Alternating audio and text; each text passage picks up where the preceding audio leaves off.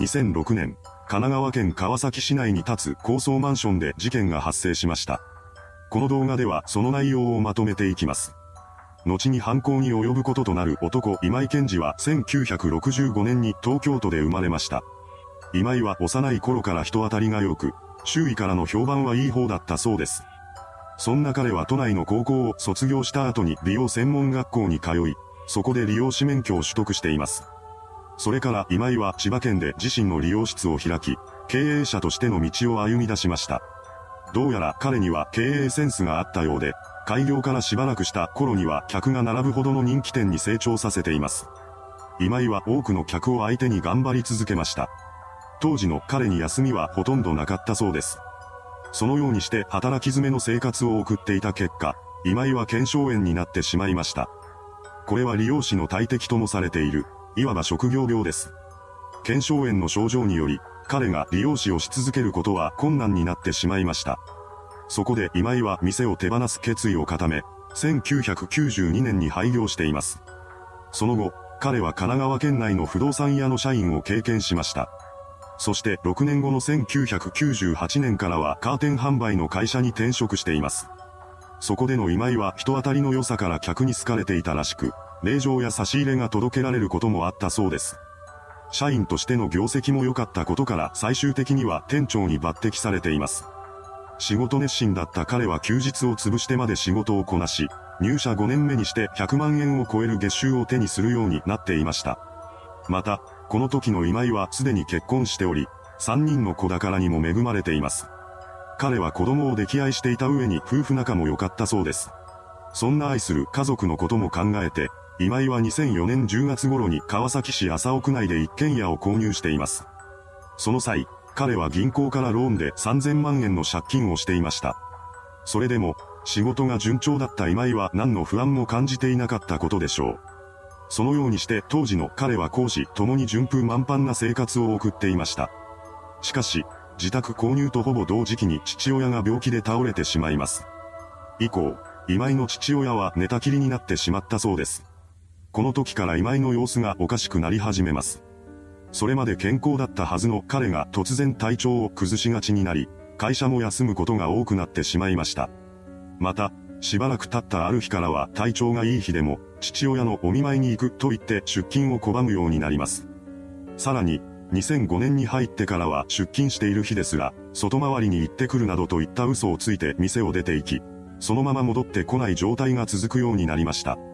そして3月頃からは出社することもなくなってしまいます。そのまま半年の時が流れ、9月を迎えた段階で今井は会社に自主退職を求めたようです。こうして彼は7年続けた店を辞めてしまいました。さらに、退職からほどなくして今井は自殺を図っているのです。結局、この一件は未遂に終わったのですが、妻をはじめとする家族は彼のことを心配しています。1年前までは普通だったはずの夫が一体なぜこのような状態になってしまったのだろうか。そんな疑問を持っていた今井の妻は彼のことを病院に連れて行きます。そこで今井がうつ病になっていることが判明しました。正確なきっかけはわかりませんが、おそらくは仕事での疲れと父親が倒れたことによる心労が原因だったのでしょう。うつ病の発覚を受け、妻は今井を入院させる準備を進めていきます。こうして彼は2005年11月から入院生活を送る運びになりました。当然妻は今井のことを思って行動したわけですが、今井本人は入院させられたことを逆恨みしていたそうです。当時の彼はうつ病によって普通の精神状態ではなかったため、物事を悪い方向に捉えるようになっていました。一方の妻は入院中の今井に代わって家計を支えるために頑張ってくれていたようです。今井の退院が決まったのは約5ヶ月後の2006年3月8日でした。ただ、退院時になってもうつ病は完治しておらず、自宅での療養と通院は続けていました。それでもなかなか症状は改善されず、普段の生活の中では用もないのに外へと出かけていき、そのまま帰ってこない日が増えていきます。実はこの時、今井は恐ろしい計画を立てていました。その恐怖の計画内容は自分のことを無理やり入院させた妻に復讐しようというものだったのです。そんな筋違いな逆恨みで妻を襲おうと考えていた彼ですが、一向に計画を実行する気配はありません。うつ病で不安定な精神状態に陥っていたとはいえども、やはり家族を襲うことには躊躇があったのでしょう。ここで犯行を諦めてくれればよかったのですが、妻を襲うことを断念した今井はなぜか別のターゲットを探し始めました。彼は苦しんでいる自分と幸せそうにしている他人を比較し、社会への妬みを募らせていったのです。その結果、ついには、子供や女性を手にかけて幸せな家庭を崩壊させてやりたいという思いを抱くようになってしまいます。そこで今井が立てた計画は高層マンションの住人を突き落とすという衝撃の内容でした。狙う相手が他人だということもあり、今度は犯行を躊躇していません。彼は不動産屋で働いていた時に客を案内したことがあった高層マンションを計画実行の場に選んだようです。その理由は2つありました。まず1つ目の理由はマンションの構造や管理状況を知っているということです。今井が選んだマンションはオートロックがなく、管理人もいませんでした。そのため、住人ではなくても侵入することが難しくありません。続いて二つ目の理由は高層マンションの住人が裕福な家庭を築いている可能性が高いというものでした。ここで今井が狙っていたのは幸せそうな家庭だったため、その条件に適したターゲットが多くいるだろうと考えていたのです。以上の理由から計画実行の現場を決めた彼は犯行に向けて段取りを確認していきます。また、ターゲットを抱え上げる際に手こずらないようにと、ウェイトトレーニングも重ねていました。さらに、計画実行日が近くなってからはマンションを訪れて入念な下調べを行っています。そのようにして着々と準備が進められていきました。その中で今井が最初のターゲットに選んだのは当時9歳の少年 Y 君です。Y 君は一度重い病気を患って生死をさまよったものの、なんとか一命を取り留めて、以降は見事に回復していました。それからの彼は体を動かすことをとても楽しみ、所属していた少年野球チームではキャプテンに抜擢されています。そのようにして困難を乗り越え、健康な日々を送っていた Y 君の周辺を今井の影がうろついていました。そしてついに計画決行日を迎えてしまいます。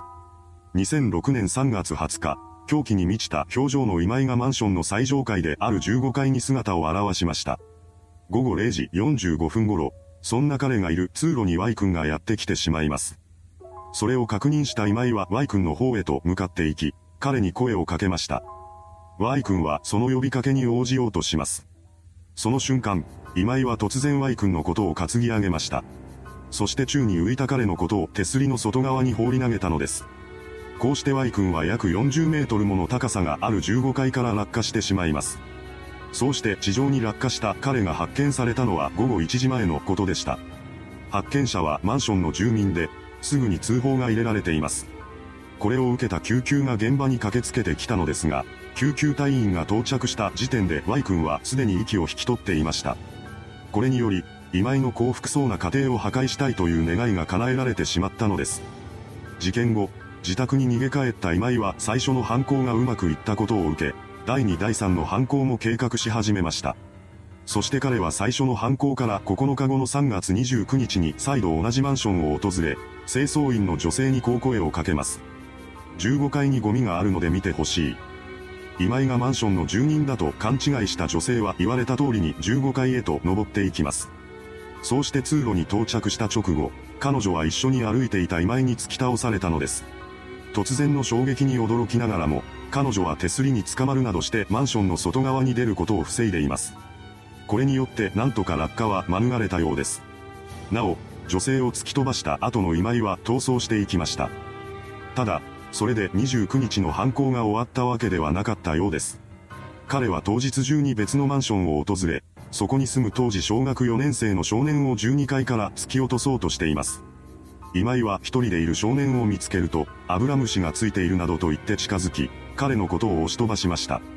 ここで少年が必死の抵抗を見せ、落下までギリギリのところで踏みとどまります。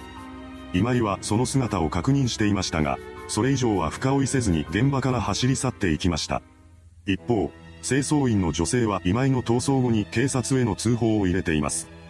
Y 君が亡くなった際、警察は本件を単なる転落事故であると見ていたようですが、彼女からの通報を受けてからは、扱いを事故から殺人事件に切り替えて捜査に動き出しました。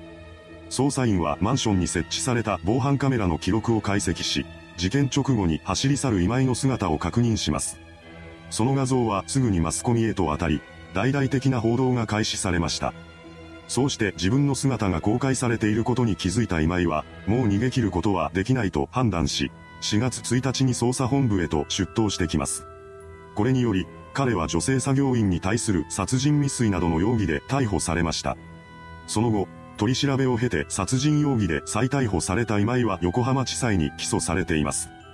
後半の中で検察は、無抵抗の男児を15階から投げ落として殺害し、2名を殺害しようとした前例のない強行で極悪非道、反省の態度もなく瞬間な刑を課さなければならないとし、無期懲役を求刑しました。一方の弁護側は、被告は精神疾患のため心神喪失だったとして無罪を主張したようです。判決公判は事件から3年後の2009年3月5日に開かれました。そこで、横浜地裁は今井に対して検察の求刑通り無期懲役を言い渡しています。いかがでしたでしょうかうつ病になった末に関わりのない少年をマンションの高層階から投げ落とした事件。突然空中に投げ出された被害者の恐怖を思うと不憫でなりません。いつどこで巻き込まれるかわからない犯行内容だったこともあり、事件を知った人々にも大きな不安を与えたようです。それではご視聴ありがとうございました。